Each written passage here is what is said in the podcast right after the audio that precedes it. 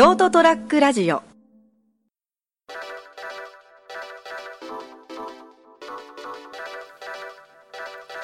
はいどうも、えーこんばんは、えー杉のラジオ、えー今夜も、えー始まりました、えー今回なんですけど、えー今回はまた、えー本の紹介をお送りしていきたいと思ってるんですけど、えーただえいつもみたいな、えー自己啓発みたいな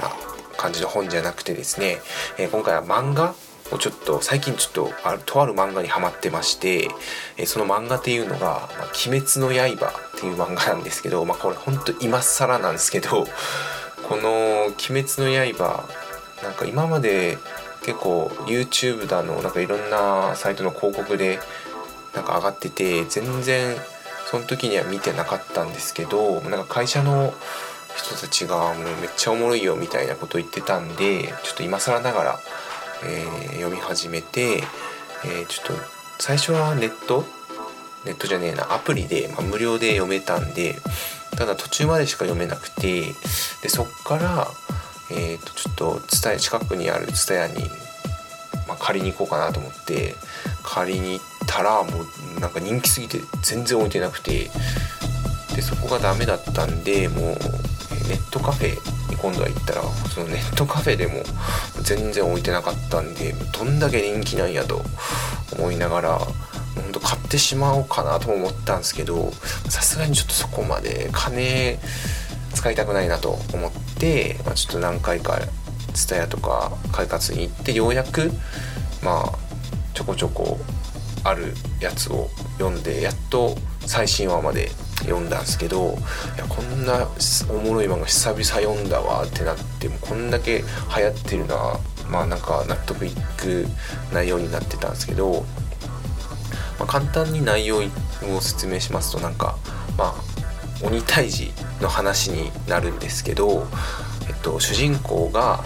えー鬼に家族を全員殺害されてただ唯一妹は生き残ってたんですけどその妹は鬼になってしまって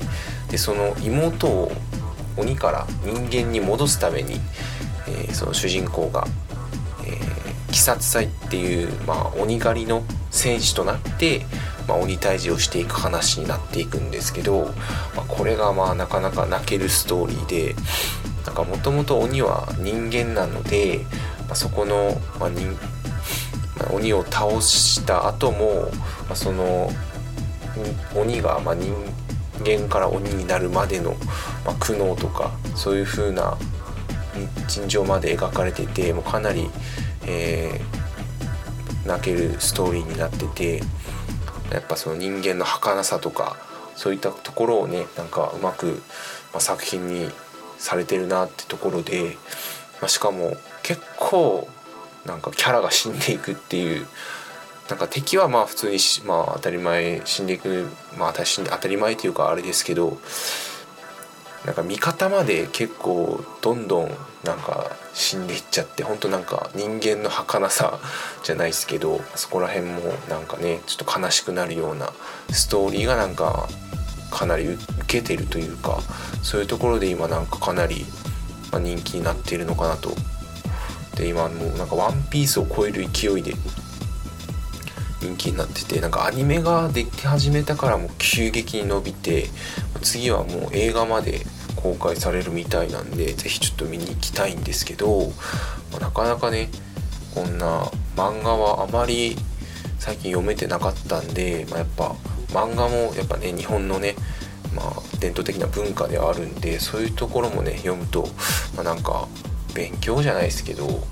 あ、そういった作品もなんかねこうやって読むのも大切なんだなと、まあ、なんか改めて思ったんで、まあ、是非ね、まあ、機会があれば、まあ、無料でもねアプリで読めるし、まあ、アニメも出てる。アニメの方がもうめちゃめちゃ、まあ、バトルシーンとかかっこよくね制作されてるんでほんとなんかもう映画みたいなもうアクションシーンがめちゃめちゃ綺麗にかっこよく映画、えー制作されてるんで、まあ、ぜひね、まあ、漫画もアニメも両方ね見ていただきたいので、まあ、よかったら、まあ、覗いてみてください。はい、えーというとこで、まあ、今回は、えー鬼滅の刃」について今更ながらご紹介しました。はい、えーえー本日もありがとうございました。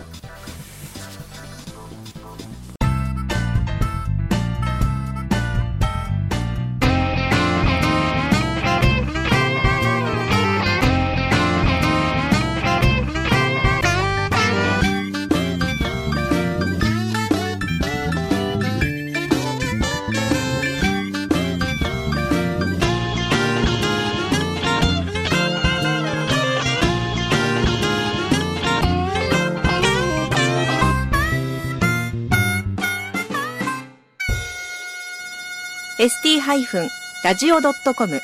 ショートトラックラジオ